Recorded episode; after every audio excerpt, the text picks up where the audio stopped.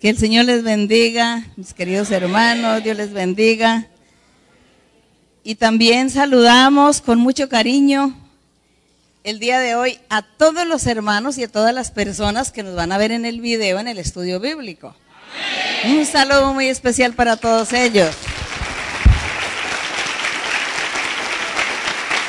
Y así que antes de, antes de que iniciemos aquí el estudio de la palabra del Señor, donde ustedes tienen la oportunidad de preguntar, de leer, porque después de haber leído tanto la Biblia, surgen muchas inquietudes, muchas preguntas, y es muy bonito que nosotros nos preocupemos por entender el lenguaje. El idioma va evolucionando como todo en la vida, evoluciona. Y estos escritos que están desde hace muchos siglos, es el mismo mensaje, son las mismas palabras, es el mismo tema, y sin embargo, por causa de la evolución de, del idioma, hay muchas palabras que a veces la gente no entiende, no comprende. Y precisamente eso es lo que Dios permite en nosotros que podamos entender, comprender y poner en nuestro lenguaje actual palabras de los apóstoles, palabras del Señor, de los profetas de la antigüedad, todo lo que ellos hablaron, todo lo que Dios les eh, inspiró a través del Espíritu Santo que enseñaran, que predicaran, que hablaran al pueblo. Eso mismo es lo que hoy nosotros leemos también aquí en la Biblia, pero que cada vez que lo leemos lo entendemos de una forma fácil, sencilla, porque Dios está con nosotros y el Espíritu Santo está ahí para hacernos comprender ese mismo idioma, ese mismo lenguaje, esas traducciones antiguas y el Señor nos, nos aclara mucho qué es lo que ellos quisieron decir para que hoy podamos deleitarnos, podamos aprender, podamos tener convicción y seguridad en Dios. Eso es lo que hacemos. Así que ahora nos vamos a dar cuenta que cuántas veces habremos leído Efesios, muchas veces, pero hoy vamos a leer y nos va a parecer como si fuera la primera vez que leemos. En los, los estudios bíblicos es muy interesante, es muy importante asistir porque hay muchas preguntas que tal vez usted se ha hecho, muchas inquietudes o muchas dudas, o tal vez algo le confunde, y en los estudios bíblicos usted tiene la respuesta. Por eso es importante estar en el estudio bíblico. A veces hasta yo misma aprendo en el estudio bíblico porque el Señor da tanto conocimiento que nunca había pasado pues por nuestra mentalidad.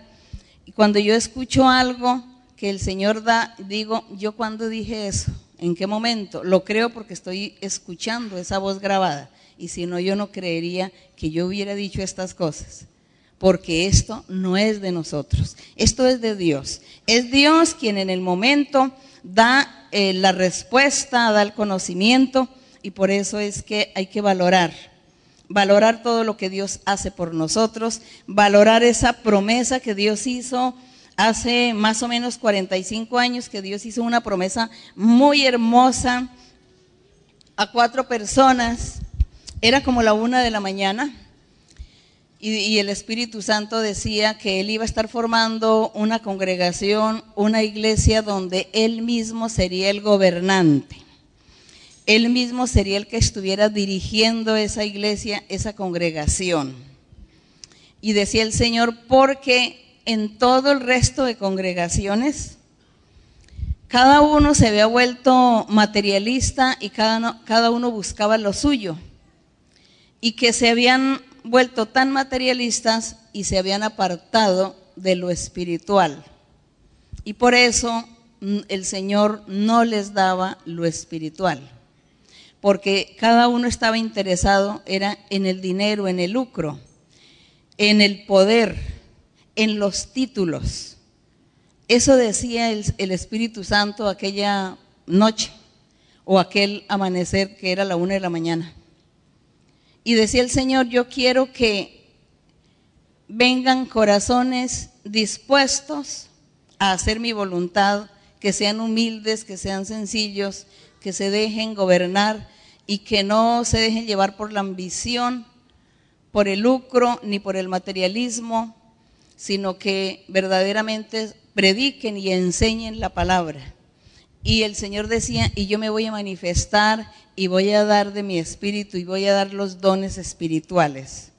Esa fue la promesa que el Señor hizo esa noche y Él decía, yo voy a encargarme de que la gente se reúna, se congregue, yo los voy a convencer porque yo les voy a hablar. Ustedes no tienen que hacer ningún trabajo forzoso. E, en ese entonces decía el Señor, ustedes no, no tienen que ir por las casas golpeando de casa en casa hablando a la gente, ni tienen que estar haciendo tantos programas, ni tantos eventos para llamarle la atención a la gente. Soy yo quien va a convertir esos corazones. Decía el Señor que el trabajo era de Él. Él decía, ustedes solamente sirvan de instrumento. Ustedes serán instrumento en mi mano y déjense llevar de lo que yo quiero y yo convertiré los corazones, convertiré las almas. Y así ha sucedido. Ha pasado, han pasado los años y Dios ha estado convenciendo a cada uno, porque Dios le ha hablado, le habla a su corazón, en la mayoría a través del don de la profecía, cuando oran por la persona y comienza la profecía a fluir, entonces el Espíritu Santo comienza a decir lo profundo del ser, lo, escondido o el secreto que hay. Y la persona se asombra y dice, ¿quién le contó mi vida? Esta es una persona que yo no conozco. ¿Quién más si no pudo Dios? Pudo haber sido Dios porque ¿quién más conoce mi secreto?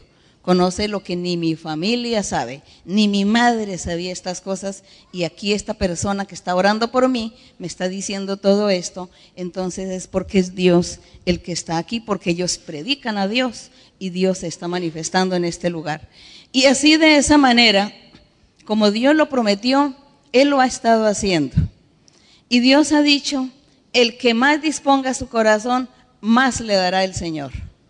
Así que eso depende de cada uno de ustedes, depende de nosotros. ¿Queremos más? Pues dispongamos más nuestro corazón para Dios y verá cómo Dios actuará en nuestras vidas y hará esos milagros maravillosos, nos da la felicidad, nos da la paz y aparte de eso trabajamos, evangelizamos, le hablamos a la gente y le servimos a Dios y Él nos da la paz, la felicidad y un día nos va a dar la vida eterna. Porque ¿qué necesitamos en este mundo? Paz, felicidad. Pero aquí, dentro del ser. La paz de aquí, la paz interior es lo que queremos. La felicidad, que sintamos alegría y deseos de vivir. Que seamos felices con lo poco o con lo mucho que tengamos. Eso es lo que necesitamos.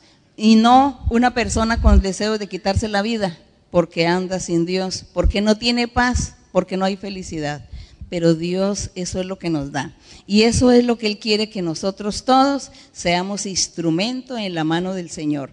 Que se cumpla lo que Dios prometió aquí eh, con, el, con el apóstol Pablo en esta enseñanza de Efesios 4:11, donde el apóstol Pablo estaba diciendo que o Dios le reveló que el Señor Jesucristo en su iglesia había puesto un grupo de personas para edificar a los creyentes, a los santos, para formar su iglesia, para perfeccionarla. Y dice que Él puso los apóstoles, los profetas, los maestros, los evangelistas, para que la iglesia sea perfecta.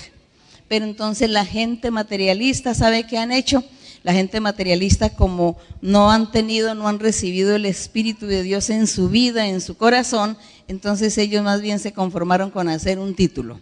Y vamos a hacer este título y a este lo vamos a nombrar de apóstol, a aquel le vamos a poner el título de profeta, a este le ponemos el título de evangelista y ya, ahí se va, ahí se cumple Efesios 4:11 pues se cumple para el materialismo de la gente, pero no se cumple en la realidad, porque es, dice que tiene título de evangelista o de maestro y no sabe la doctrina.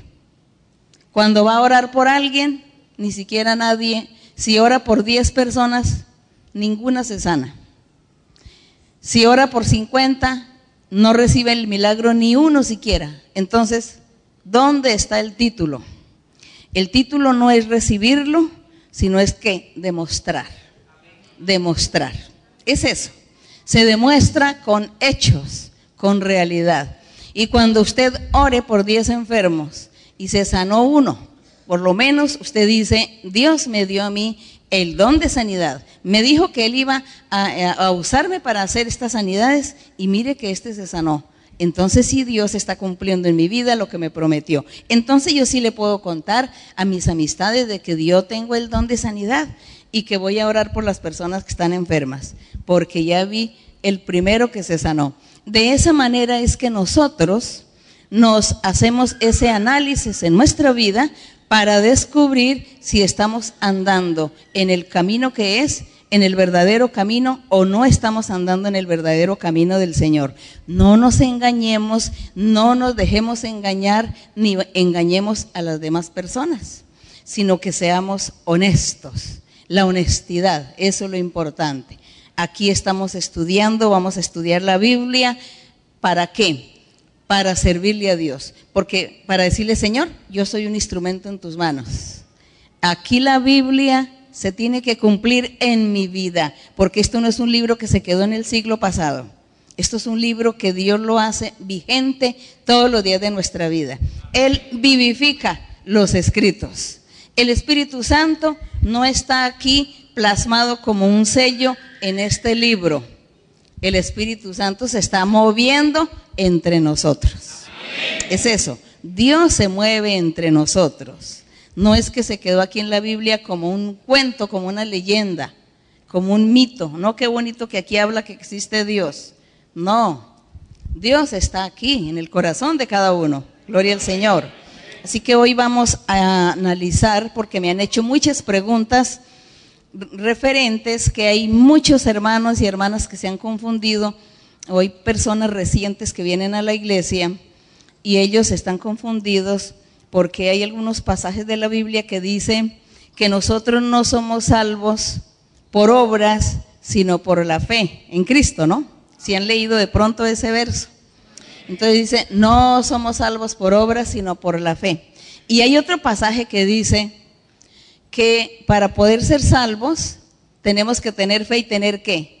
obras también. Entonces alguien me dice, pero si ve esa contradicción, vamos hoy a leer, a ver si es cierto que hay contradicción o simplemente mal interpretación de los lectores.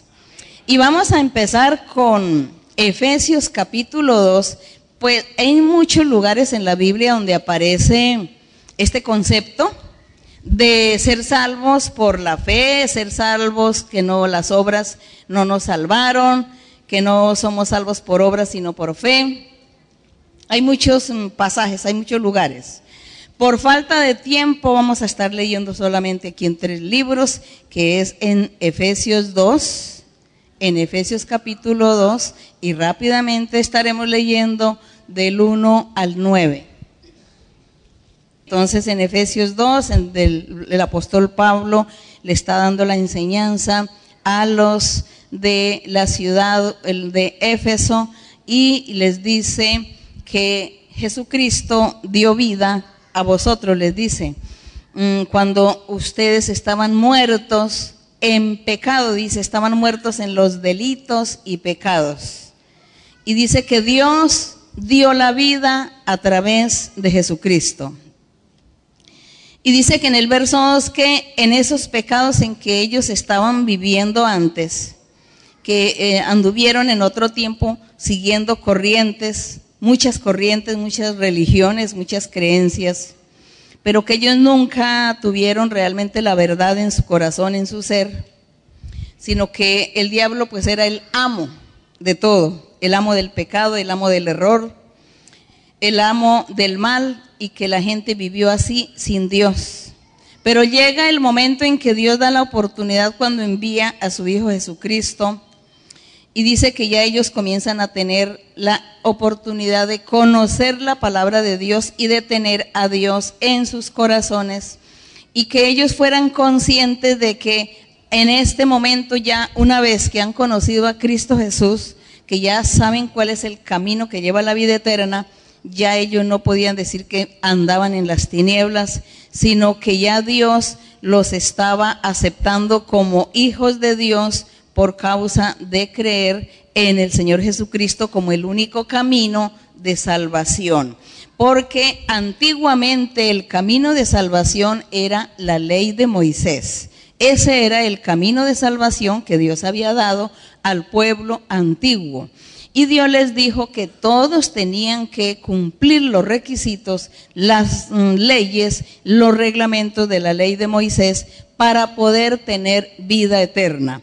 Que el que cumpliera con toda la ley viviría por ello, es decir, tendría la vida eterna. Ese era, ese fue el primer camino de salvación que Dios le mostró al hombre y especialmente al pueblo de Israel. Pero como el pueblo de Israel falló y no logró tener la salvación por este camino de la ley de Moisés, Dios mostraba otro camino importante que era Cristo Jesús, creer en Él y creer en su doctrina que Jesucristo comenzaría a predicar, pero que esa doctrina no era diferente a la doctrina que Dios le había dado a Moisés en el Sinaí. Los mandamientos son los mismos, los requisitos espirituales son iguales. Lo único que cambiaba en, la ley de Moisés eran los um, sacrificios y los ritos y las comidas y las, las bebidas. Eso fue lo único que cambió. Porque todo eso que Dios le dijo a Moisés era la sombra o el simbolismo al futuro de lo que vendría en el Evangelio. Por eso ya no había sacrificio de animales, porque ya el ser humano que creía en Cristo Jesús se iba a convertir ya como en ese animal sacrificado para Dios. Por lo tanto, ya no había que sacrificar animales. En cuanto al día de reposo sábado, ya no era ese sábado el que había que guardar, puesto que Jesucristo entraba a reemplazar ese sábado y Cristo Jesús es nuestro reposo, Cristo es el sábado, ese reposo. Así que nosotros ya podíamos tener la libertad de trabajar y de hacer muchas cosas el día sábado, porque Cristo Jesús, como nuestro reposo que es, está en nuestro corazón y ya no tiene nada que ver con lo material. Esos dos caminos de salvación que Dios presentó al hombre, a la humanidad, que es cambiado por Cristo Jesús, entonces ya el método de salvación cambió. El método, pero los mandamientos y la ley de Dios no cambió, porque sigue vigente el que no se debe matar, no se debe cometer homicidios, ni robos, ni adulterio, ni fornicaciones, ni envidias, ni venganzas. Nada de estas cosas se deben hacer, en la ley de Cristo, en la ley del Evangelio, y si comparamos es igual con los mandamientos que Dios le dio a Moisés en el Sinaí. Así que nada ha cambiado, solo que el método es que antes eres salvo por cumplir con todos los requisitos de Moisés, ahora serás salvo por creer en Jesucristo, que es el único que lleva la vida eterna. ¿Por qué? Porque Cristo te va a hacer a ti un milagro en tu corazón y te va a transformar y te va a quitar la tendencia pecaminosa, la tendencia carnal mundana, y entonces tú no vas a estar cometiendo pecado, porque Cristo te transforma. Pero Cristo te transforma es porque tú has creído en Él y tú quieres hacer la voluntad de Dios y disponerse para Él. Por eso Él lo hace. Porque el Señor Jesús dice que Él está a la puerta y llama. Y llama. Y si le abren la puerta, Él entra. De lo contrario, Él no hace la obra. Si la demás gente no quieren creer en Cristo, el Señor no los obliga. El Señor no vaya donde ellos, bueno, venga, aquí a las malas tú tienes que, que recibirme o tienes que creer en mí. Dice el Señor que no. Él espera que nuestro corazón esté listo al llamado de Dios. Y así es la forma como Él viene a nosotros, porque nos disponemos para Él, pero Él no obliga a la gente. Es por eso que ese método es más perfecto, porque cuando está, estábamos llenos de pecados y creí en el Señor, en ese método de salvación, y Dios me habló, y Dios me dice, cree, confía, sigue adelante, yo te voy a transformar Y yo le digo, sí, Señor, yo creo y sigo este camino. Entonces, ¿él qué hizo? Él vino a mi corazón, me cambió, me quitó los deleites pecaminosos, me quitó todo eso que se llama pecado. Él lo quitó y ya quitó esos apetitos. Así que comienzo yo a vivir una vida recta, santa delante de Dios. Eso es una vía de salvación, un método de salvación. Eh, no es difícil para una persona convertirse a Dios, no es difícil que tenga un cambio de vida. La gente dice, yo no quiero ir a esa iglesia, a esa congregación porque es tan difícil, me encanta embriagarme, me encanta hacer esto, yo vivo feliz aquí en este pecado. Me encanta tener muchas mujeres, ¿no? En las culturas. Y dice, pero eso es difícil, yo no puedo abandonar esto. Sé esta persona está equivocada porque es Cristo quien le cambia y le quita ese apetito carnal de pecado. Entonces Cristo lo transforma y cambia a la persona, a cambio que nosotros dispongamos nuestro corazón para Dios. No es difícil seguir el camino de Dios, no es muy difícil. Así que es, es aquí donde el apóstol está enseñándole a ellos a que distinguieran qué eran las obras de la carne, qué son las obras de la carne y qué era tener salvación, si por las obras de la carne que era cumplir los mandamientos, los reglamentos de Moisés, o creer en Cristo Jesús. Aparentemente, en Cristo Jesús estamos nosotros practicando las dos formas creemos en Cristo y abandonamos las obras de la carne, porque Cristo nos cambia. No es porque yo cambie, porque yo no tengo poder para cambiar. No puedo. Mi carne no me lo permite. Mi carne me domina. Pero Cristo sí pudo cambiarme, puede cambiarnos. Así que cuando Él nos cambia, comenzamos también a dejar y abandonar esas obras de la carne que antes practicábamos. Entonces la salvación, decía el apóstol, ustedes entonces son salvos por el oír de la fe, por creer en Cristo, o fue las obras de la carne las, las que hicieron en usted una salvación, o ustedes son salvos por las obras de la carne. Entonces la gente se confunde. Entonces dice, pero ¿cuáles son las obras de la carne? Entonces las obras de la carne era todo lo que concierne a la ley de Moisés. Eso es lo que se llama las obras de la carne, la ley de Moisés. En la ley de Moisés, que no trabaje el sábado, que no coma cerdo, que no coma eh, conejo, que no coma los peces que no tienen escamas, que no beba tal bebida, que no, trabaje, eh, que no haga esto ni lo otro, eran prohibiciones y muchos requisitos y los sacrificios y las primicias y, la ofrenda que las cosechas, todo esto, todo eso la gente tenía que hacer para agradar a Dios y a eso se le llama las obras de la carne, porque la gente no podía cambiar. Leían los mandamientos y ellos no podían cambiar. No podían, decía, sí, esto es pecado, yo cometí una infracción yo estoy aquí haciendo mal porque es que la ley de Moisés me dice que yo tengo que tenderle la mano a los necesitados, a los huérfanos, a las viudas, ayudar, que tengo que dar de, lo mío, de mi riqueza al otro, al que es pobre, y yo no puedo. Yo tengo una ambición y quiero atesorar y quiero ser rico. Es que yo no puedo hacerlo. Eso se llaman las obras de la carne. La gente se volvía, se convertían en infractores de la ley y por eso decía que se vivía en las obras de la carne, de lo material, de la materia. Y esto entonces lo dice aquí en el verso número 3. Pueden leer ustedes el verso número 3.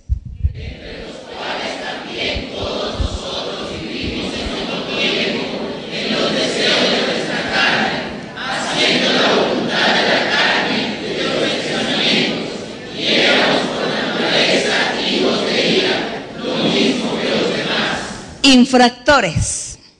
Infractores porque ellos nunca pudieron cumplir con los requisitos que Moisés había enseñado. Y eso, esas eran las obras de la carne. Dice que los deseos de la carne, la carne era más fuerte que el mismo mandamiento escrito prohibiendo, no hagas esto. Pero la carne era tan fuerte que obligaba a la persona a cometer esa infracción. Eso es lo que le está diciendo. Y ya aquí en el, en el verso 4 que dice que Dios es muy rico en misericordia y que con grande amor nos amó. Nos amó ¿por qué? Porque dice que envió a Cristo Jesús para que fuéramos salvos por gracia, es decir, gratuitamente. Gratuitamente la salvación, solamente exigiéndonos creer en Cristo como el único camino que lleva a vida eterna. Esa era la única condición, que Jesucristo es el único camino que lleva a la vida eterna. Porque en el mundo hay miles de creencias y muchos caminos que enseña la gente diciendo, este camino es el que lleva a la vida eterna. Tienen que hacer esto para ir a la vida eterna. Y se olvidan y dejan a un lado a Cristo Jesús. Y aquí en el, en el verso número 7 dice que, dice, para, eh, en el 6 dice, juntamente con Cristo, con Cristo Dios nos resucitó porque creímos en Cristo, nos resucitó y nos hizo sentar en lugares celestiales, dice. Nosotros hoy consideramos que hemos conocido esta palabra viva donde Dios se está manifestando, donde su Espíritu se manifiesta y nos hace promesas, nos habla y nos promete y nos cumple muchas cosas, aparte de Él manifestarse en nuestra vida con muchos milagros y señales. Y dice que a eso le llamamos que ya estamos viviendo lugares celestiales, porque Dios nos está dando paz, alegría, felicidad. Y eso es ya vivir como en ese primer cielo es vivir en esos primeros lugares celestiales con Cristo porque estamos disfrutando la presencia del Espíritu Santo. Cada vez que usted habla en otras lenguas o cada vez que usted está orando, alabando a Dios, habla en lenguas o profetiza o ve visiones, usted sienta que está viviendo en lugares celestiales porque es el Espíritu de Dios que está con usted dándole esa unción, esa manifestación. Y acá entonces aquí dice que en, el, en, los siglos dice que Dios hizo todo esto para mostrar en el futuro, dice, en los siglos venideros o el futuro, las abundantes riquezas de la gracia que Dios dio para con nosotros en Cristo Jesús. Si el Espíritu Santo no se manifestara entre nosotros, este verso en ninguna manera podríamos decir que se estaba cumpliendo Decía, diríamos que es una mentira porque ya han pasado muchos siglos. Aquí está hablando, dice que para mostrar en los siglos venideros o en el futuro la riqueza de Dios, la riqueza de su gracia en Cristo a la gente. Y si nosotros no viviéramos las experiencias del Espíritu Santo, diríamos, esto es una mentira, no se están cumpliendo estos versos bíblicos. Pero como el Espíritu Santo se ha manifestado entre nosotros, esto es una verdad, que es lo que estamos viendo y deseamos ver más de parte de Dios. Deseamos ver la manifestación más gloriosa de nuestro Dios en nuestras vidas. Entonces dice en el verso número 8, lean.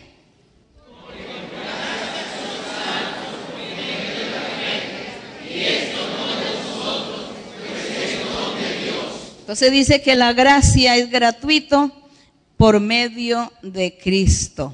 Esta fe que habla aquí, está hablando es Cristo y su Evangelio. Dice, soy salvos gratuitamente por medio de haber creído en Cristo Jesús, porque esa es la fe, esa es la fe, el Evangelio de Cristo. Creer en Él como el único camino de salvación, como el camino que Dios cambió y quedó atrás un camino que Dios había mostrado, que era la ley de Moisés. Y en el verso 9 dice, dice, no por obras. Aquí es donde a veces la gente se confunde, porque dicen, bueno, yo ya creí en Cristo Jesús, así que eh, soy salvo por fe, pero yo no tengo que hacer ninguna obras porque ya soy salvo por fe. La gente se confunde porque no han entendido qué significa obras. Aquí dice, no por las obras, dice que ese don que Dios dio, esa salvación gratuita que Dios le dio al hombre, dice que no fue por obras, pero ¿a cuáles obras se estaba refiriendo? A la ley de Moisés. A la ley de Moisés se estaba refiriendo. No por obras fue salvo el hombre, no por la ley de Moisés, porque nadie cumplió la ley de Moisés. Dice, para que nadie se gloríe, porque somos hechura de Dios, somos creados en Cristo Jesús para las buenas obras. Entonces, esas buenas obras que el hombre nunca cumplió en la ley de Moisés, porque no lo logró, dice que nosotros en Cristo Jesús sí podemos cumplir y las obras, hacer buenas obras. Y vamos a leer sobre las obras, a ver cuáles son. Entonces, pasemos a Gálatas 5, 16. Gálatas está detrás, una hoja atrás, por favor, una hoja atrás. Gálatas 5, 16. Entonces, ¿qué dice en Gálatas 5, 16? Dice, el apóstol Pablo les dice, andad en el espíritu y no satisfagáis los deseos de la carne. Pero yo quisiera cambiar esos vocablos y decir, andad en el Evangelio de Cristo Jesús. Porque el Espíritu Santo o el Espíritu de Dios es el mismo Evangelio de Cristo. Es el mismo Cristo Jesús. Cristo Jesús es el Espíritu de Dios. Cristo Jesús es el Espíritu del Señor. Cristo Jesús es el Evangelio.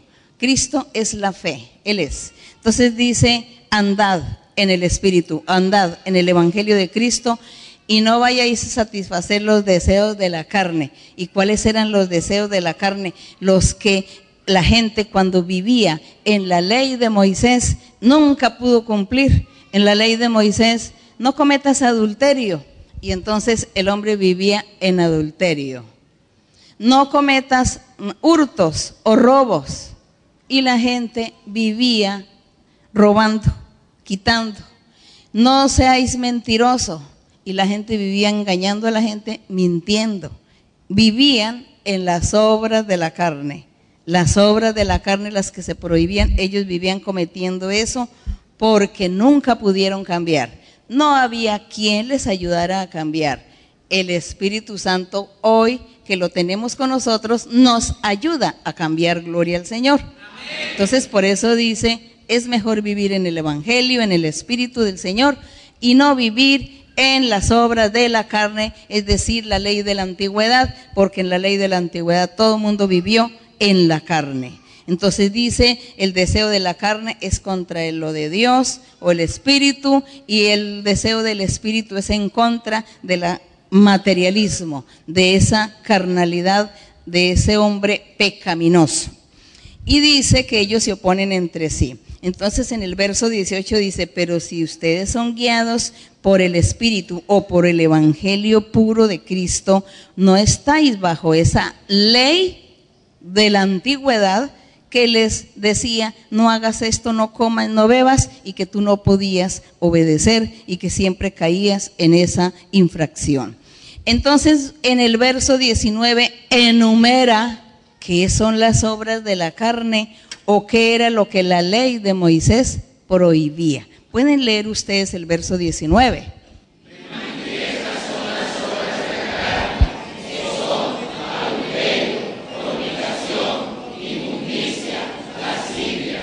Bueno, ¿y para qué seguimos leyendo donde habla de idolatrías, hechicerías, enemistades, pleitos, celos, ira, contienda, disensión, herejías, envidia, borracheras, orgías? Bueno, todo eso era prohibido en la ley de Moisés. Todo eso estaba escrito en la ley de Moisés. Y la gente leía y le leía al pueblo la ley. Y no hagas esto, no hagas lo otro. Y todos vivían en ese pecado, porque nadie podía cambiar. Entonces vivían en las obras de la carne. Así vivían. Y ya nuestro Dios dice, ahora el método es diferente, ahora ya no es por las obras de la carne, porque como nadie se salvó, ahora es por la fe en Cristo Jesús, por creer en Cristo, porque Él es el único camino. el que crea y disponga el corazón, pues Él entra a vivir y le quita todo pecado. Entonces, aquí ya estamos entendiendo cuál era eso de las obras de la carne, ¿no? Entonces, como ya estamos comprendiendo un poquito cuáles son las obras de la carne, vamos a leer un verso que tanto confunde a muchas personas en Santiago capítulo 2, verso 14. Santiago capítulo 2, verso 14, está después de Hebreos. Después de Hebreos sigue Santiago. Santiago capítulo 2, verso 14. Habla ese verso que aparentemente la gente se contradice o la gente dice que se que está es un es contradictorio, se confunden. Pueden leer ustedes, hermanos.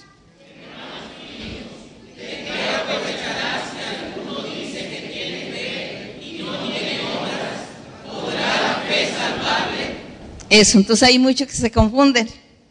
Dice, pero ¿cómo así? Si en otros versos dice que nosotros somos salvos por la fe y no por las obras, ¿por qué aquí está diciendo que alguno dice que tiene fe y no tiene obras, dice que está perdiendo el tiempo? Aparentemente contradictorio, ¿no? Pero no es contradictorio, porque nosotros ya comprendimos que la salvación no viene por las obras de la carne que era que la ley de Moisés. Y aquí Santiago dice, hermanos, alguno dice, tengo fe, es decir, creo en el Evangelio, creo en Cristo. No tiene obras. Y aquí dice que la persona dice que tiene fe, que cree en Cristo, y sigue viviendo en la lascivia, en la mentira y en el rencor, ¿estará desempeñando algo? ¿Está haciendo algo bueno? Está perdiendo el tiempo. Entonces, ¿qué quiere decir? Que de todas maneras, cuando la persona cree en el Señor, cree en Cristo, Cristo tiene que hacer una limpieza en él y cambiarlo. ¿Cuándo el Señor cambia nuestra vida y nuestras formas? ¿Cuándo? cuando somos que sinceros. Cuando nos disponemos y cuando queremos hacer la voluntad de Dios, cuando queremos agradar a Dios, cuando queremos hacer el bien, cuando queremos vivir, llevar una vida recta, entonces Dios viene a mi vida, a mi corazón y me cambia y me transforma. Y así ya no puede decir aquí Santiago que, hermanos míos, ¿de qué aproveche si alguno dice que tiene fe y no tiene obras? Dice, ¿la fe solita podrá salvarle? dice no, dice que no, que la fe sola no puede salvarlo, porque él tiene que dar frutos, ¿no? Él tiene que dar frutos de arrepentimiento y mostrar esos frutos, y a esos frutos también se le llama las obras que está dando usted para Dios. No, pues tengo un cambio de vida porque antiguamente yo era muy irresponsable Antiguamente yo no valoraba, no respetaba mi hogar, mi familia. Ahora sí valoro, respeto, soy responsable, organizado, cumplo con mi deber. ¿Está dando qué? ¿Está teniendo qué? ¿Buenas obras? ¿Se le ven las buenas obras? ¿Está dando frutos? Aparte de tener fe, porque tuvo fe en Cristo y el Señor entró a hacer un milagro en su vida y a cambiarlo. Entonces no es contradictorio. Por ahí hay un coro que, dice que, que nosotros somos salvos por fe y no por obras. Entonces la gente se confunda, pero esas obras se está refiriendo es a la ley de Moisés, porque la ley de Moisés tenía los requisitos escritos y la gente nunca pudo hacerlo y entonces vivía en ese en ese pecado, digamos, siempre violando, quebrantando esas leyes, esos reglamentos. Entonces ya por eso cuando dice que vivimos por fe es en Cristo, en el Evangelio del Señor, y Dios hace el milagro en nuestras vidas gracias a Él, y el Señor pues está hoy con nosotros también, porque se ha manifestado nuestra vida, su Espíritu está con nosotros gracias a la promesa que Cristo hizo de que el Espíritu Santo estaría con la iglesia para siempre. Y por eso nosotros luchemos valoremos que Dios nos ha llamado, Dios nos ha traído y nos está, ha congregado en este lugar. A todos, como iglesia, nos llama a sus hijos. Y si alguno de nosotros llegare a fallarle, pues el Señor castigará, pero su iglesia seguirá adelante. Y nosotros nuestro deber, hablarle a todos, nuestra gente, hablarle de Dios, hablarle de estas experiencias que estamos viviendo, que Dios es real, que Dios vive, que Dios existe, que Dios se manifiesta, que no es solamente una escritura, que solamente está aquí escrito, sino que Él se manifiesta en nuestras vidas. Que seamos sinceros nosotros y no nos ilusionemos con tantos títulos, de decir que soy, el, me, dieron el título de tal cosa, de que soy no, un personaje y, no tengo nada ni demuestro tener el poder de Dios que nosotros hagamos y digamos como cuando el apóstol Pablo decía que cuando él viajaba y visitaba lugares o iglesias, decía, yo allá no voy con tanta palabrería, yo voy con el poder de Dios, demostrando que tengo de Dios. Eso. Y nosotros también tenemos que hacer lo mismo. Nosotros también debemos hacer igual decir, nosotros no vamos con tanta palabrería, sino con el poder de Dios, con el respaldo que Dios nos dará a nosotros para enseñar, para corregir, para orar por la gente, para pedirle a Dios que se manifieste haciendo milagros y señales, sanidades, maravillas, que sane el alma de la gente primero y después el cuerpo. Y que Dios dé la paz y la felicidad.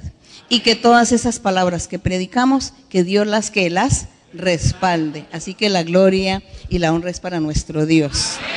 Bueno, vamos a seguir con unas preguntas ahora sí. Buenas tardes, hermana. Que el Señor le bendiga grandemente. Bienvenida a la República Dominicana.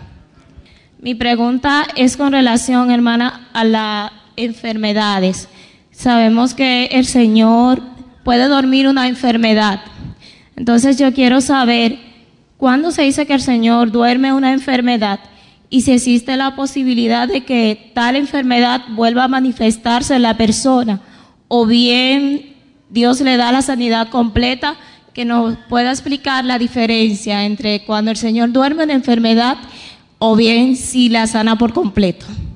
Bueno, eso de que Dios eh, duerma la enfermedad o nos sane, a nosotros no nos interesa mucho. A nosotros lo que nos interesa es que Dios quite el dolor, que la enfermedad no siga ahí creciendo en el cuerpo. Eso es lo que interesa. El que Dios le haya dicho a algunas personas, porque a algunas personas le dijo, alguna vez le dijo, esa enfermedad de muerte que tú tienes se va a quedar dormida y tú no vas a volver a tener más dolores, no vas a estar sufriendo dolores verás a tus hijos crecer, los verás profesionales que han estudiado, que ya son personas que ya se pueden defender en la vida. Eso lo dijo el Señor a algunas personas que estaban enfermas de cáncer. Y le dijo que la enfermedad se le dormiría. Y eso ha sucedido. Pero no todas las veces Dios le va a decir a una persona que la enfermedad se va a dormir. A veces el Señor le dice, yo te voy a sanar. Solamente le dice, te voy a sanar. Y la persona de pronto sigue con el dolor, sigue con la enfermedad, pero hay que creerle a Dios y confiar en Dios y clamarle que Dios se acuerde de su promesa y que haga el milagro.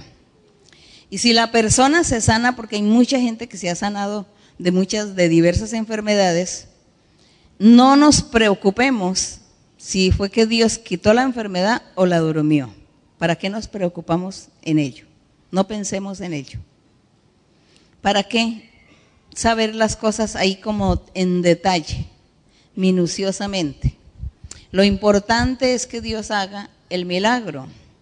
Lo importante es que Dios actúe en la vida de cada persona, sea que duerma o sea que quite la enfermedad. Dios habla a la gente y Él no le dice lo mismo a todas las personas. Por ejemplo, este caso de aquí de, Ezequías, del rey Ezequías, eso fue un caso para él, una experiencia que vivió este rey. Y nosotros vemos también la manera como el profeta dice que, que le dice que tome masa de higos y ya, y que le coloquen. Pues la masa de higos no fue que lo sanó, sino simplemente que él quiso que ellos hicieran algo. Porque Dios hizo el milagro en él y le quitó la enfermedad y le dio una oportunidad más en la vida, le dio 15 años más. Pero que hiciera alguna cosa. No era tanto el poder de la masa de higos, sino el poder de Dios. Lo otro era simplemente obedecer lo que el profeta le ordenó. Obedecer, porque es algo en lo que nosotros debemos aprender a conocer a Dios. Que Dios a veces nos da órdenes, nos da, nos dice algo y nosotros se nos olvida y caemos en el error de desobedecer en algún detalle que Dios nos ha hablado. Cuando Dios nos dice, y yo te voy a guardar. Te han amenazado de muerte, pero no te preocupes que yo te guardaré. Vivirás muchos años porque me tienes que servir. Entonces yo tengo que creer eso. Y después pasa algunos meses y viene, no, no, no, que allí lo esperan y que le van a quitar la vida. Ay, me van a quitar la vida, me escondo, ¿dónde me voy a esconder? Se le olvidó que Dios le había dicho que, que le iba a guardar la vida y que iba a durar qué? más años de vida esos detalles se olvidan y cometemos los errores y a Dios no le agrada eso, porque ahí entramos en la desobediencia. Así que aprendamos, cuando Dios nos dice tenga paciencia, crea que yo te voy a ayudar, sigue adelante con todo entusiasmo, sigue orando, sigue pidiendo y confía que yo te ayudaré, creamos, no dudemos. No dudemos aunque veamos las cosas muy difíciles, aunque veamos todo lo contrario de lo que esperamos, pero hay que seguir confiando en esa palabra de Dios porque eso es lo que Dios quiere que le obedezcamos. Así pasó con este profeta. Aplíquenle la masa de higos, pero no era porque fuera la sanidad estuviera en la masa, sino era para que él hiciera algún trabajo y no fuera a recibir la sanidad así como tan sencillito, ¿no? que Dios dijo que ya está sano y ya estoy sano, sino que había que hacer algo.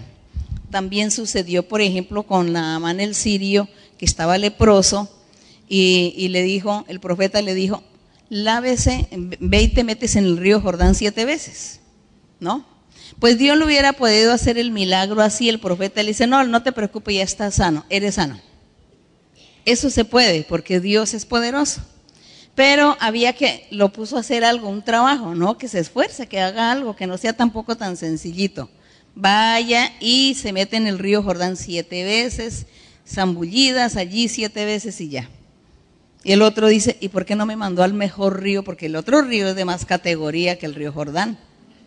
Los ríos que hay en mi país son de mejor categoría que el Jordán, ¿y por qué mejor no allí? El otro le dicen, obedezca, ¿qué le cuesta con obedecer? Es que el obedecer es mejor, ¿no? El obedecer es mejor que los muchos sacrificios. Hay que aprender a conocer a Dios. Cuando Dios nos habla a través de sueños, profecías, sueños, visiones, aprendamos a conocer a Dios y aprendamos a obedecerle a Dios, porque Él nos pone a hacer cosas, trabajitos, que nos parecen simples, pero en esa simpleza está Dios probando nuestra obediencia. Así que hay que aprender a conocer al Señor y así vamos a recibir más beneficios de Él. Sí, hermanas, su pregunta. Bienvenida, hermana María Luisa, a este país, la República Dominicana. La pregunta que quiero hacerle está en, en Primera de Samuel, número 31, versículo 4. Primera de Samuel. En Primera de Samuel 31, ¿sí? Sí, 31. Sí. El verso número 4. Sí, hermano. Entonces dijo Saúl a su escuadero, saca, saca tu espada y trapásame con ella para que no venga estos incircuncisos y me trapasen y me escarnezcan. Mas su, su escuadero no quería, porque tenía gran temor. Entonces tomó Saúl su, su, propia espada y se echó sobre de ella. Entonces, eh, mi pregunta está, no solamente ahí, ¿por qué cuando el joven Amalecita fue a dar la noticia, él se echó la culpa y, contó una historia que, fue muy convincente? Entonces, lo que hicieron fue que eh, lo, mataron a él. Yo me pregunto, ¿por qué él se echó la culpa? ¿Y por qué se, lo, lo que dieron? ¿Era que él se quería, él se quería morir también? Bueno, ¿cuántos han, leído esta historia de la muerte de Saúl? ¿Sí la han leído, la historia de la muerte de Saúl? Aparentemente, hay una contradicción, ¿no? Aparentemente.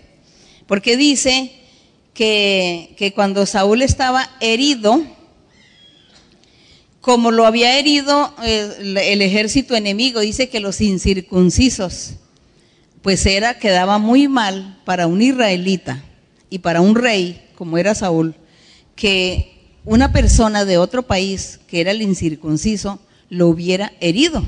Entonces él dice, me hirió, pero yo no quiero morir, yo quiero más bien que tú mm, acábame de, de, dar muerte porque yo no quiero que digan que un incircunciso me quitó la vida.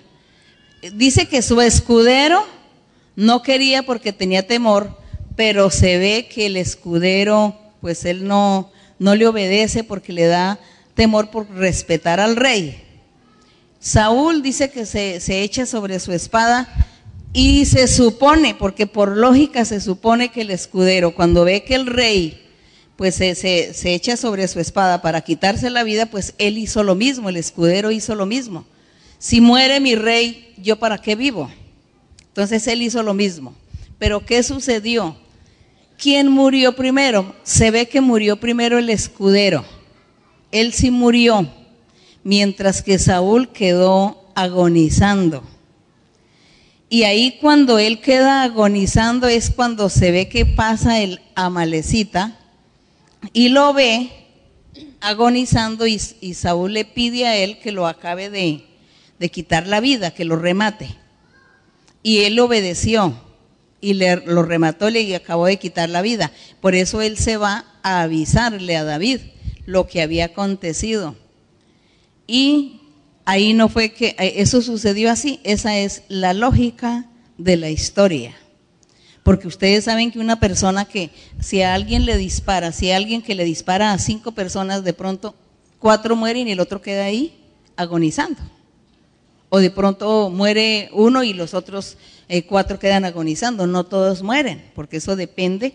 De pronto la, a donde le haya la herida toque el, el organismo, también depende de la persona, depende de muchas cosas. Entonces la persona no va a morir ya en el instante. Uno sí, el otro no muere al instante. Y aquí, infortunadamente, se ve que el escudero sí se murió instantáneamente mientras que Saúl quedó herido, aún él habiéndose lanzado sobre su espada. Esa es la lógica, la explicación que se da con el amalecita que él dice que vino y que él remató a Saúl y después se fue donde el rey David a contarle que él había hecho eso.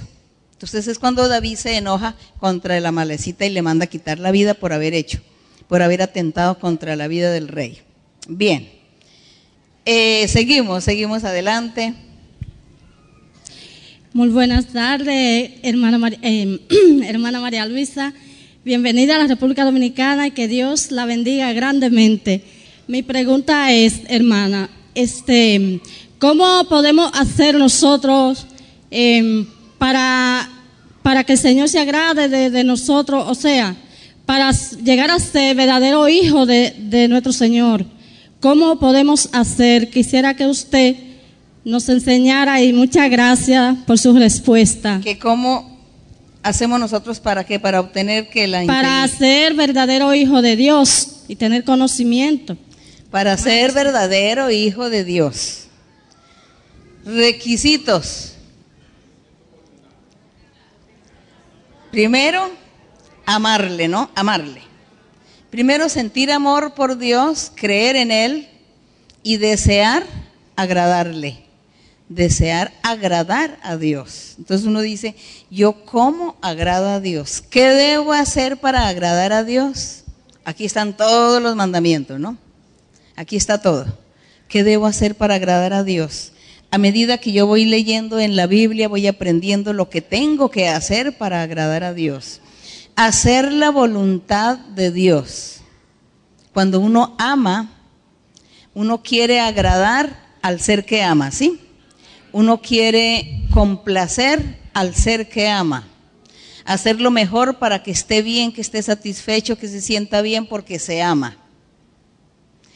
Nosotros si, amamos a Dios, pues tenemos que agradarle, hacer muchas cosas que sean del agrado de Dios. Y cuando ya nosotros queremos agradar a Dios, Él nos va a ayudar. Él entra inmediatamente en nuestra ayuda. Y ayuda a cambiar todo lo que hay en nuestra carne, todo lo que no sirve, todas las debilidades, todos los errores, las fallas, eh, defectos, todo aquello que perjudique nuestra vida espiritual, Dios comienza a quitar de nosotros todo eso. Si usted siente que, hay envidia en usted, diga, Señor, yo siento envidia, yo, yo siento que soy una persona envidiosa. Yo quiero que tú me quites esta envidia que hay en mí. O el otro, Señor, es que yo soy muy ambicioso. tengo una ambición y quiero tener más y más y más y no me conformo y por ambicioso entonces yo no le doy nada a nadie porque todo para mí. Señor, quita esto, esa debilidad, ese defecto de mi vida, quítalo, porque quiero agradarte. Señor, que yo tengo, eh, soy muy mentiroso me gusta decir muchas mentiras y engañar a la gente. Señor, ayúdame, quita eso de mí porque quiero agradarte. Yo quiero que tú estés agradado de mí. Y ya después, pues la gente va a sentir que yo estoy haciendo algo bueno por cada uno o, sintiendo algo bueno por la gente y ellos van a percibir en mí que he tenido un cambio de vida. Pero es que Señor, yo quiero es agradarte a ti. Así que yo quiero hacer esto. Cuando nosotros nos proponemos, nos disponemos, nos proponemos, reconocemos nuestro, nuestro corazón, nuestros errores, nuestras debilidades o defectos, y le pedimos a Dios, Dios comienza a ayudarnos. Y cuando Dios comienza a ayudar a cambiar nuestra vida, nos convertimos en qué?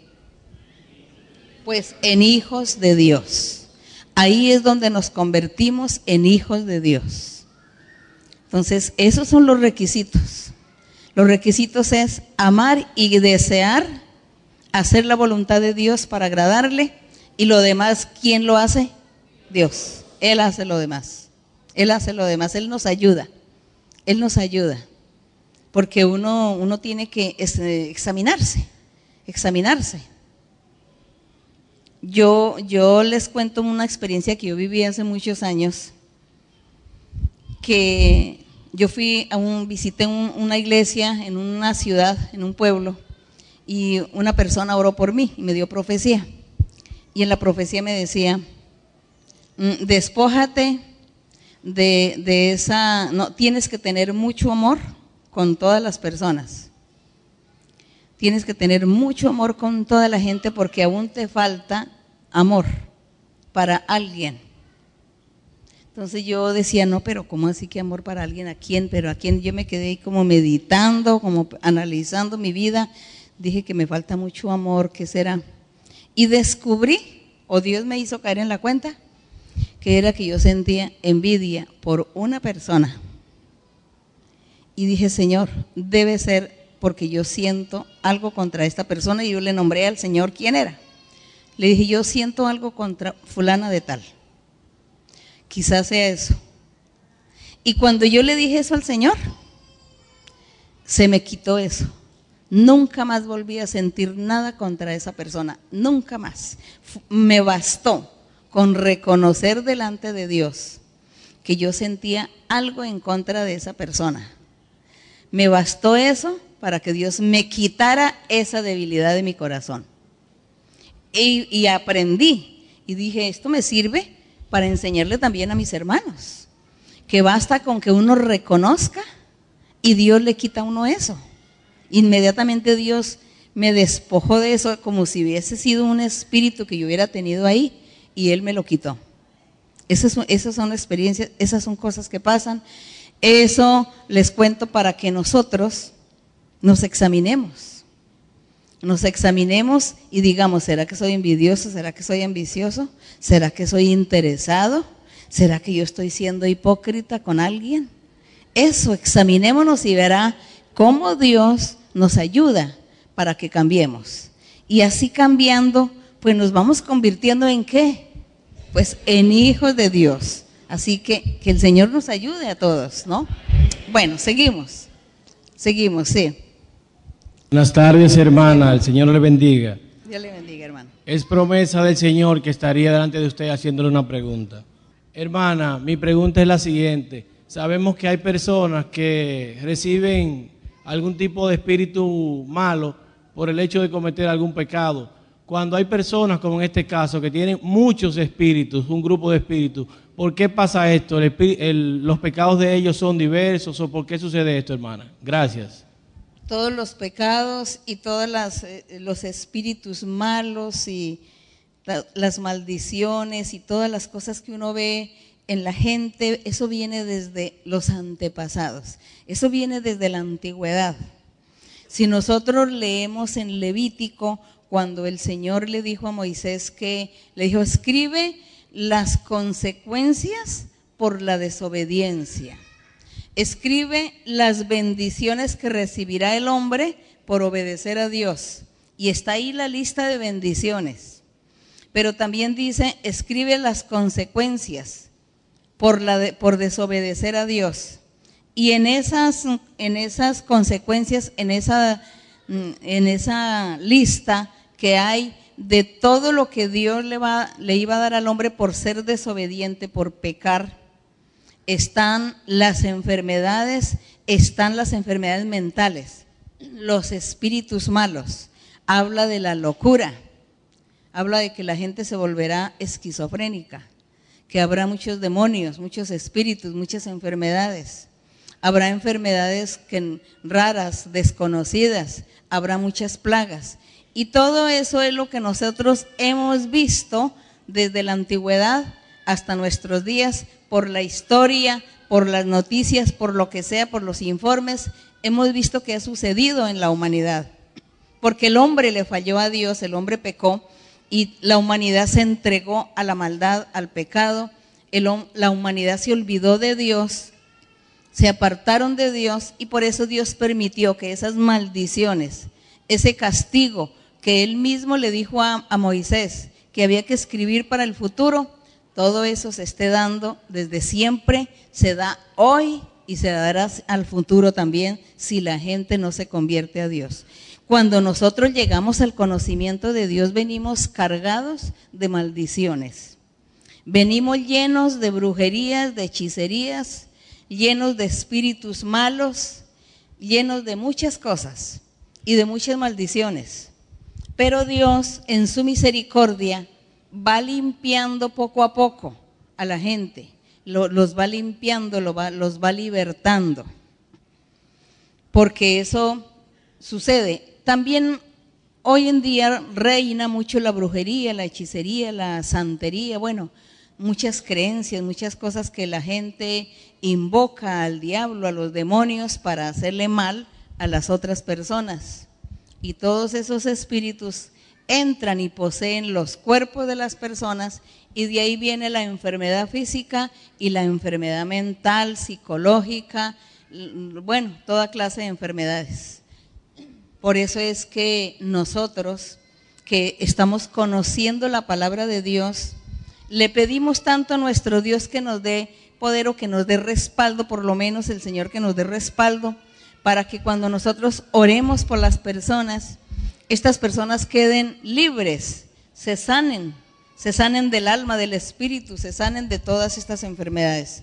Porque no podemos decir que es por pecado, que es por esto, por aquello. Simplemente la persona está enferma y necesita que Dios lo liberte, necesita que Dios lo sane, necesita la misericordia de Dios.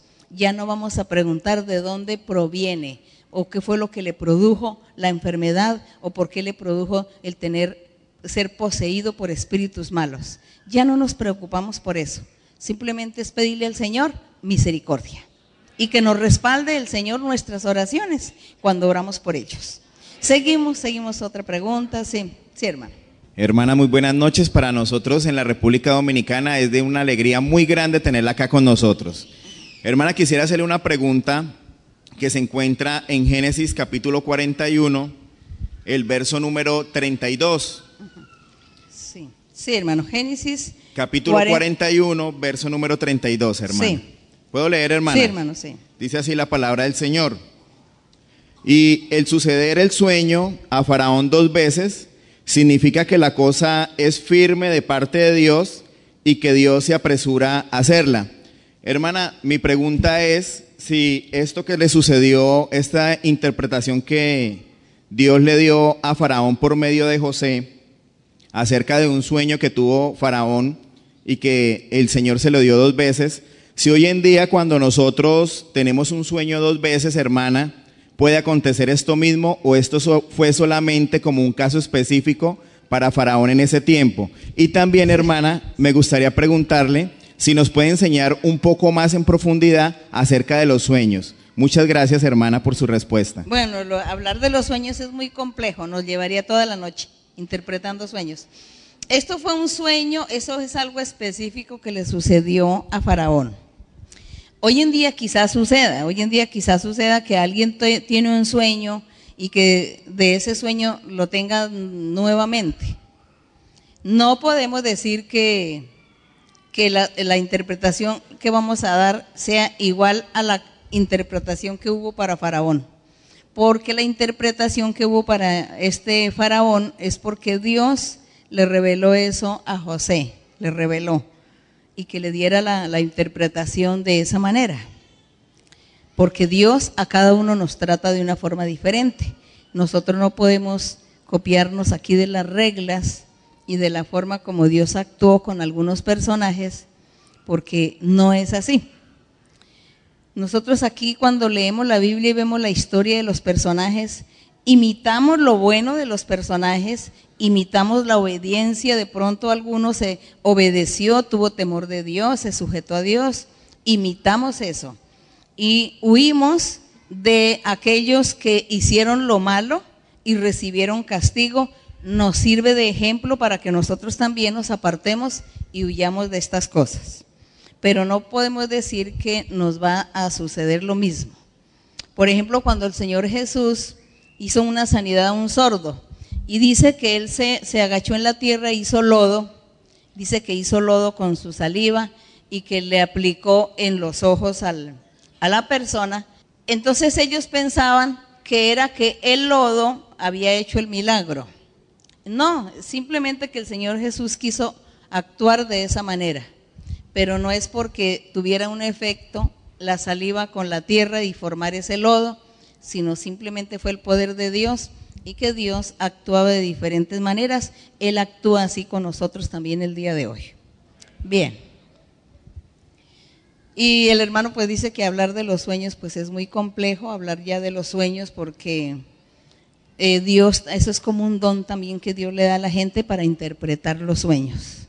Hay muchas cosas que son evidentes y, se ha enseñado en la iglesia que cuando alguien sueña con, con peces, por ejemplo, con pececillos, que está, hay muchos peces en una corriente de agua, o que usted está recogiendo muchos peces, está significando que usted está, va a ganar muchas almas para el Señor que si usted sueña con lluvia, con el agua pura, es porque va a tener eh, bendiciones espirituales.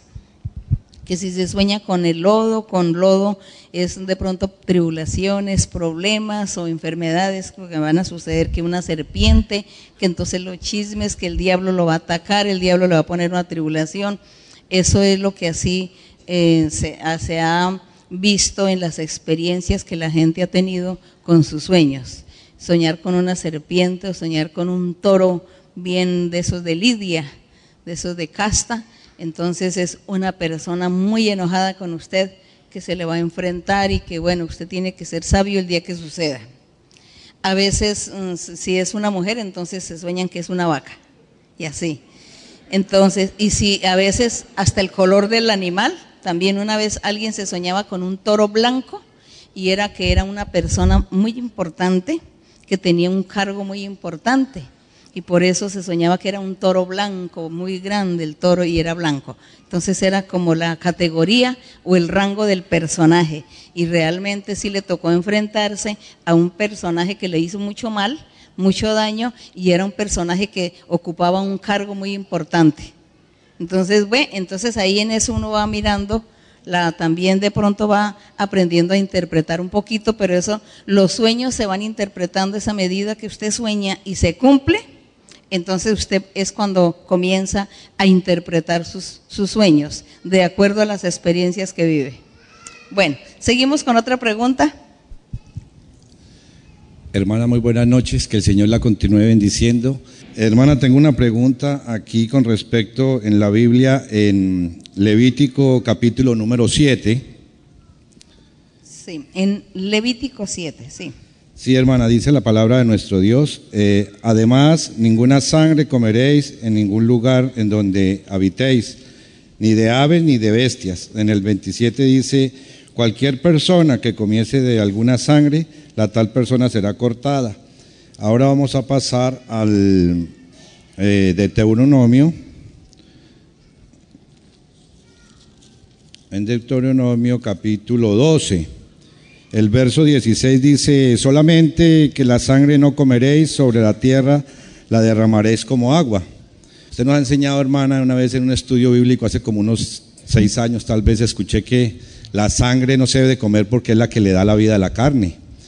Y aquí lo está diciendo el Señor claramente. Y entonces me asalta una pregunta, hermana, porque hay unas denominaciones de las cuales no permiten nada con sangre, hermana. Yo trabajo la parte de la salud, soy fisioterapeuta y deportólogo para la honra y la gloria del Señor. Fue uno de, los eh, triunfos que el Señor me ha dado de traerme a esta nación. Y yo estoy trabajando actualmente, o llevo ya más de cinco años trabajando con unas terapias nuevas. Y me gustaría, hermana, que nos eh, enseñara, eh, porque yo utilizo la sangre. Hacemos unos procedimientos y esa sangre se saca algo que se llama las bases proteicas que son mucho más regenerativas inclusive que las mismas células madres, según los estudios que se están haciendo actualmente en Estados Unidos. Y todo tiene su estudio científico, su estudio médico. Y hemos visto, hermanas, los resultados. Eh, en cuanto a esas personas que no quieren entender, porque me han llegado a mi consulta muchas personas preguntando eh, a, a tomar la terapia, pero cuando dicen, ay, no, es con sangre, no. Yo tan solo les doy una explicación, les digo, mire, hay una persona que es un ser que Dios ama mucho y es la persona de la que yo he aprendido y sé por qué le puedo contrariar algo a ustedes. No es contradecir, pero le respeto su palabra.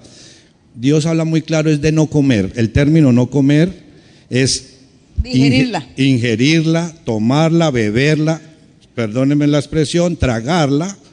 En alguna parte dice se tragó algo, ¿no?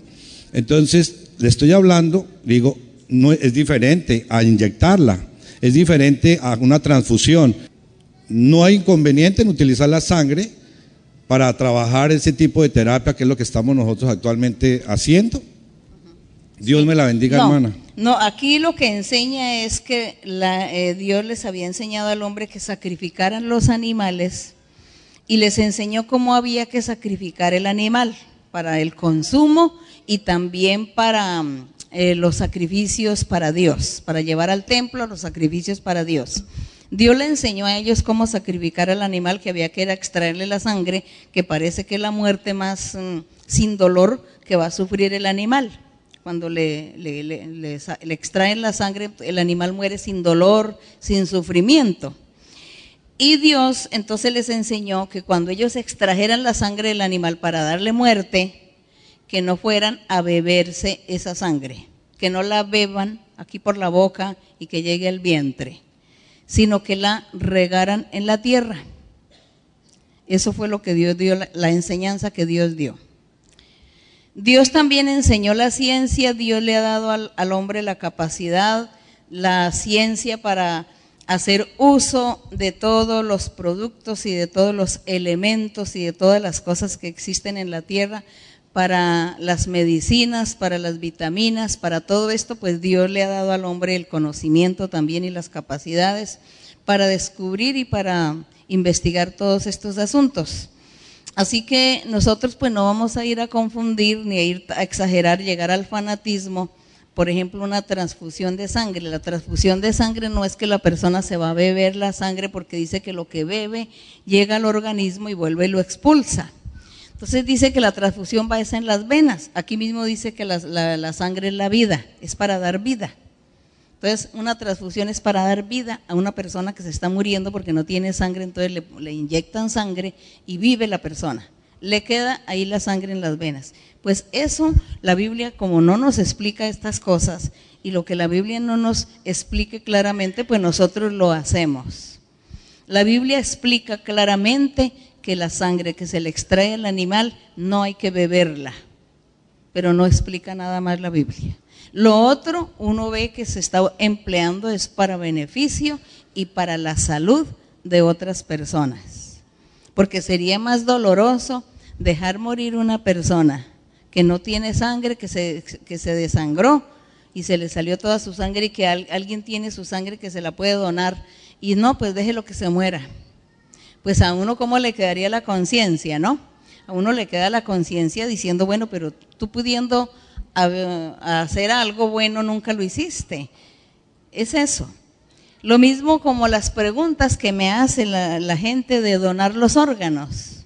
Pues la Biblia nunca nos dice ni sí ni no de órganos. Lo único dice es que nosotros, nuestro cuerpo se vuelve polvo. Y digo yo, si, si nos volvemos polvo, entonces ¿por qué una persona que quiere donar su riñón pues ¿por qué no se lo dona a alguien que está sufriendo y atormentado del dolor ahí por la falta de un riñón, que ni se muere, ni se sana y está todos los días padeciendo? Eso es más cruel, eso es más triste. Ver una persona quejándose y sufriendo del dolor y habiendo las cosas ahí a la mano, habiendo de que alguien donó el riñón, alguien donó algún órgano de su cuerpo para que esta persona no sufra. Entonces lo otro, la otra solución sería, no, pues inyéctele a este que está enfermo del riñón, inyéctele algo para que se muera. Pues tampoco porque la vida le pertenece a Dios y entonces ya los, los, médicos se convertirían, serían homicidas. Entonces nosotros debemos ser realistas, prácticos, tener lógica para todas las cosas sin caer en el fanatismo no en las exageraciones ni en el fanatismo, sino en lo lógico, en lo que es práctico. Y Dios nos está enseñando, porque el Señor a nosotros nos enseña muchas cosas, el Espíritu Santo, Él siempre nos está enseñando a nosotros la buena manera de vivir y nos está enseñando qué es malo, qué no es malo. Hasta ahora nunca el Espíritu Santo nos ha enseñado de que eso sea malo hacer una transfusión de sangre. Nunca ha enseñado eso. El asunto de cuestión de lo de la sangre, pues mm, habrá, dicen que hoy hay muchos productos que hacen con sangre, pero como nosotros no sabemos, pues nosotros los comemos y no nos ponemos a investigar. Porque para qué nos vamos a poner a investigar de qué hacen cada producto, porque así nos volveríamos locos ahí investigando y entonces no vamos a tener que comer después. Es mejor no preguntar, es mejor no saber y ya, y no, no, no, hay problema. El apóstol Pablo enseñaba, decía el apóstol Pablo, cuando ustedes vayan a algún lugar, coman todo lo que les pongan por delante, cómanlo, no pregunte qué es. Pero si un día de estos usted va a un lugar y se sienta a la mesa y cuando va a comer alguien le dice, eso fue sacrificado a los ídolos. Entonces dice, no se lo coma dice, no por la persona, por su, sino por la conciencia del que le está diciendo que fue sacrificado a los ídolos. Porque si usted se come eso, entonces el otro le critica. Dice, sí, mire, se comió eso que fue sacrificado a los ídolos. Dios prohíbe la idolatría y mire, él está comiendo eso que fue sacrificado a un ídolo. Entonces dice que la conciencia de esa persona es la que le va, ¿no? A carcomer al otro. Entonces dice, por prudencia, pues no se coma esa comida. Pero si él no le hubiera dicho nada, que eso fue sacrificado a los ídolos, pues usted se la come y no pasa nada. No pasa nada. Dios no le va a decir nada por esto. Bueno, así es todo, así son muchas cosas. Así también es esa cuestión de lo de la sangre. Igual que si están usando la sangre, porque a uno le sacan sangre aquí por la vena para hacer los análisis, ¿no? Que cómo está, que cómo está el triglicérido, el colesterol, el azúcar, bueno, tantas cosas. Eso es normal. Dios hizo todas estas cosas para la salud. Entonces se están sacando y extrayendo lo bueno que tiene para que la gente viva bien pues yo no creo que Dios se vaya a enojar por eso. Yo no creo que el Señor se vaya a enojar por estas cosas. Bueno, aquí clarito dice, no la beba, no la consuma donde llegue a su vientre para digerirla, pues eso no lo hacemos. Pero si comemos comida por allá que preparan con sangre, no sabemos, pues ahí sí tampoco Dios no nos va a juzgar por eso. Porque somos inocentes y no sabemos de qué hicieron esto y para qué nos ponemos a preguntar. Es eso. Bueno, me acuerdo que al principio me preguntaban tanto sobre las morcillas y las rellenas. Yo no sé si eso existe por acá. ¿Sí? ¿Aquí también dicen morcilla? Ah, bueno. Siempre era en todos los estudios bíblicos que me preguntaban de la morcilla, pues como, como la morcilla ya sabemos que la hacen es de sangre, ¿no? Pues no hay que comerla. Pero si alguien en algún país le llevan una morcilla por allá, un sitio por allá donde no la usen, y le llevan y dice, cómase que esto es delicioso, pues la persona se la come y no pasa nada porque él no sabía que era sangre. Pero el que sabe dice que la conciencia, ¿no? Que por causa de la conciencia, no. Eso es hecho con sangre, no quiero. Bueno, la conciencia es eso. Seguimos, sí, hermana. Buenas noches, hermana, que Dios la bendiga. Hermana María Luisa, sabemos que debemos perseverar en nuestra vida espiritual y entendemos pues que no tiene límites, que entre más busquemos de lo de Dios, entre más nos esforcemos, pues seremos salvos eh, algún día. Eh, yo me refiero hoy a, o mi pregunta va encaminada, es cómo no desagradamos a Dios perseverando en las cosas del diario vivir. Por ejemplo, temas laborales, profesionales, en lo material. Usted nos ha enseñado que debemos ser diligentes, pero ¿cuál sería el punto medio para no ser, eh, ser extremistas y poder perder esas bendiciones? Que seamos diligentes, pues que seamos diligentes es que nosotros tenemos que en todas nuestras capacidades que tenemos, ponerlas a trabajar para, para vivir, para ser organizados, para la familia, cumplir con los deberes, eh, trabajar, eh, estar al día con la renta, con, con los gastos, con la comida, con el vestido, el estudio de los hijos. Entonces, diligente es que no estar uno ahí cruzado de brazos sentado, y sin tener que comer. Entonces, no, hay que trabajar. Me voy a mirar en qué voy a trabajar, qué voy a hacer, qué hago, qué me invento, qué me invento para ayudar a aportar en el hogar, porque, porque de pronto el, el, el marido, el esposo no, no gana lo suficiente, entonces ella también tiene que mirar de qué forma ayuda y aporta. Eso, la, eso es ser diligente ser diligente, mirar a ver qué se puede hacer, en qué. Eso es la diligencia. Eso no es pecado ni es fanatismo. Pero entonces, comparado con qué, hermana, que usted me hace la pregunta. No, hermana, es en la perseverancia. De pronto muchas personas eh, cometemos algún error o algunas exageraciones que de pronto se convierten en ambiciones, o solo trabajo, o solo no dedico tiempo para la iglesia, y de pronto me convierto ambición, eh, me convierto en ambicioso y dejo lo de Dios. bueno, ya cuando la gente es ambiciosa, pues eso ya es otra cosa. Pero trabajar no porque hay que cumplir con el trabajo y más que si es empleado, pues hay que cumplir con un horario. Si tiene un negocio, una empresa, una fábrica, pues también tiene que cumplir con todos los requisitos y las obligaciones de su empresa, de su trabajo, porque hay que hacerlo y si no, entonces llega a la bancarrota, a la quiebra, como dicen en otras partes. Así que en eso, pues sí, ser diligente. Pero lo de, eh, la ambición es otra cosa. Hay gente que no tiene empresas, que no tiene fábricas y no tienen empleo y son muy ambiciosos y se sientan nada más a mirar a ver cómo va a ganar el dinero fácil. Entonces si ve que el ambicioso hasta ladrón se convierte porque dice, no, es que yo quiero tener mucho dinero, voy a mirar a ver dónde robo, dónde quito, porque es que quiero ser rico, ¿no? Eso es otra cosa, la ambición, que no tiene nada que ver con el trabajo, con la responsabilidad o con ser diligente en la vida. Y eso sí, darle el primer lugar a Dios. Pero darle el primer lugar a Dios, pues no significa tampoco que usted todas las noches tenga que dejar de pronto muchas responsabilidades, muchos compromisos, estar en la iglesia todas las noches, no porque usted tiene que medir su tiempo, usted tiene que ser muy ordenado y distribuir su tiempo en su trabajo, en su estudio y en la búsqueda de Dios. No puede ir constantemente a la iglesia, entonces en su casa dedique dos minutos, cinco minutos para darle gracias a Dios y para, bueno, para decir, Señor, todo lo que yo tengo y lo que soy y lo que hago, eres tú el que me das todo, te doy gracias. Gracias Señor. Siempre tener a Dios en nuestro corazón y desear agradarle, porque usted le agrada a Dios, no es solamente aquí en la congregación, sino en su trabajo, en el estudio, afuera, en el lugar donde usted esté, tiene que estar agradando a Dios con su vida, con sus hechos, con sus actos, con sus pensamientos. Así se agrada al Señor. Bueno, vamos a darle gracias a nuestro Dios en, esta noche por la meditación, por que hemos aprendido. Y le, y le pedimos al Señor que nos ayude también para cambiar, para que podamos obedecerle, podamos someternos a Él, hacer su voluntad, agradarle en todo nuestro Dios y que Dios nos dé lo espiritual, que nos dé los dones y que el Señor nos haga hombres y mujeres de Dios que nos haga hombres y mujeres hijos de Dios. Entonces vamos a estar orando a nuestro Padre. Bendito Dios Todopoderoso. Gracias Padre Santo. Te damos Señor en esta noche.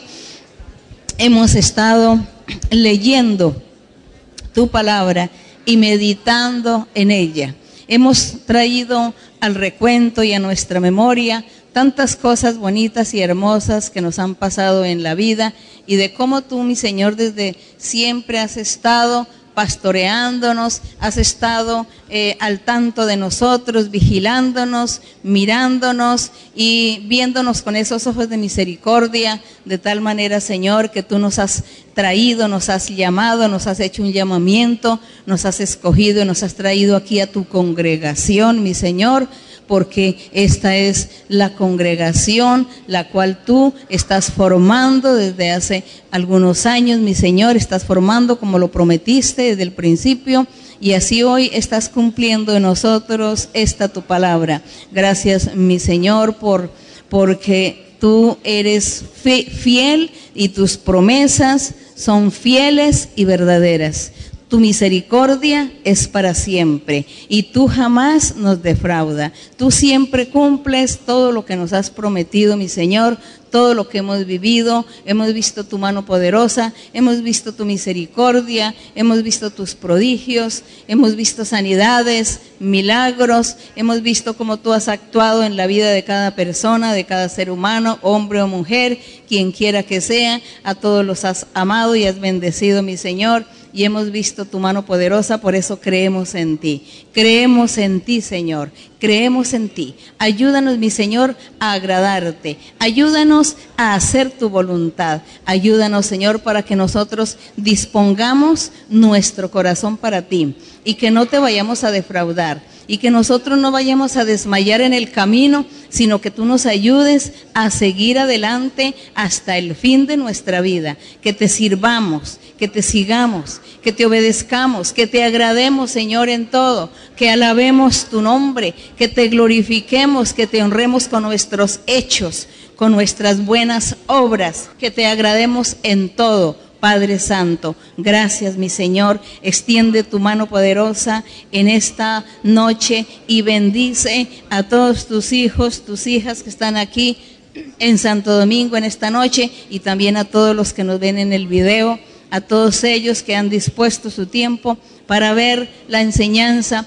para aclamarte a ti, para pedirte, porque tienen la confianza en ti, han depositado su confianza en ti, han venido con la esperanza de recibir de tu mano una bendición, de recibir de tu mano el poder, la gracia que tú das a cada uno, mi Señor. Ellos vienen, Señor, esperando que tu bendición sea con ellos espiritual y material también, porque lo material también tú sabes que cada uno necesita y tú ya lo sabes, mi Señor. Y en lo espiritual, mi Señor, da el Espíritu Santo a aquellos que no lo han recibido, los dones espirituales también a ellos, a los que no han recibido dones, y también tú seas convenciendo a aquellos que en su corazón todavía queda una chispa de incredulidad, de duda, o de temor, de miedo, te pido, mi Señor, que extiendas tu mano poderosa, que tú bendigas a cada uno, mi Señor, que tú libertes a cada uno y que tú rompas esos yugos de esclavitud del diablo y que tú destruyas la obra maligna y que desates las ligaduras de muerte, las ligaduras de las enfermedades de las ataduras, que tú quites las brujerías, las hechicerías de muchos, que tú libertes, mi Señor, y cuida también de aquellos que tienen espíritus malos, demonios en sus cuerpos, en su mente, en su corazón, en su cerebro, que tú los limpies, los libertes, que tú rompas todo yugo de esclavitud del enemigo. Gracias Señor, gracias Padre Celestial, gracias mi Padre en el nombre de tu Hijo Jesucristo de Nazaret, porque tú harás esos cambios, Padre mío. En todos voy a hacer esos cambios y esas bendiciones. A todos les voy a dar la libertad, a todos les voy a dar el triunfo, a todos les voy a quitar el fracaso de sus vidas y a todos les voy a quitar las ataduras y los voy a libertar y los voy a limpiar. Voy a hacer de cada uno un hombre nuevo y una mujer nueva, una mujer pura, un hombre puro que me sirva, porque yo los voy a bendecir en lo espiritual y les estaré dando lo espiritual y estaré manifestándome en cada uno de ellos. Y estoy libertando y sanando a muchos también. Estoy limpiando los corazones y estoy limpiando la mentalidad de algunos. Y estoy quitando también la incredulidad y la duda, porque la duda y la incredulidad acecha a muchos, pero todo esto lo estoy quitando y creyendo están, creerán y seguirán adelante y serán firmes y seguirán firmes. Y esta iglesia, esta obra va a crecer mucho, se va a multiplicar porque muchos dones y muchos prodigios haré y muchas bendiciones estaré dando. Así que han venido algunos con ese propósito firme de recibir y con el propósito firme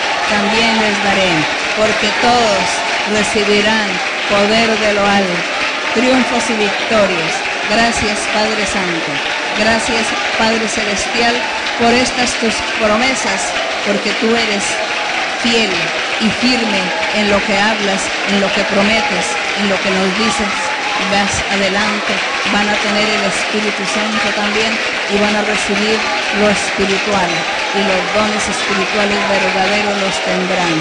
Tendrán un cambio de vida y una liberación, un cambio, grandes triunfos y victorias. Gracias, aleluya. Gracias. El gozo del Señor mi fortaleza es, el gozo del Señor mi fortaleza.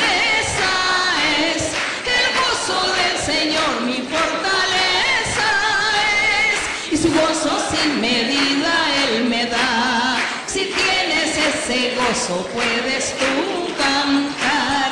Si tienes ese gozo, puedes tú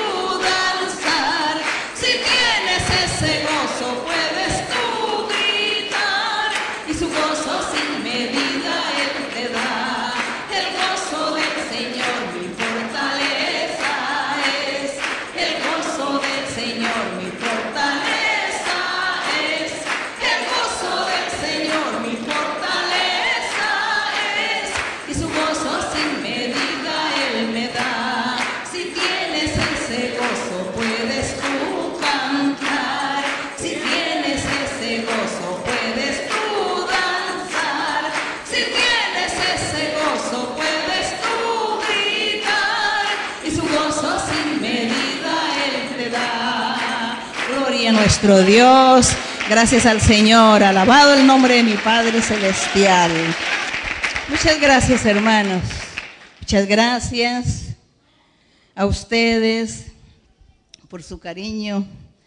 Y le doy gracias a mi Dios porque los ha traído, porque los estoy conociendo ustedes tan queridos, mis hermanos de la República Dominicana. Yo sé que ustedes son muy alegres y el día que el Señor les dé todo lo que Él prometió esta noche para darles a todos, que el Señor prometió dones espirituales que les iba a dar y que realmente les va a usar en gran manera. Grandes bendiciones para todos ustedes. Dios hizo promesas esta noche muy bonitas y Dios dio también de su, de su espíritu dones y también muchos milagros también. Así que ustedes en el transcurso de los días van a escuchar los testimonios de lo que Dios dio en esta noche a ustedes. Muchas gracias, gracias.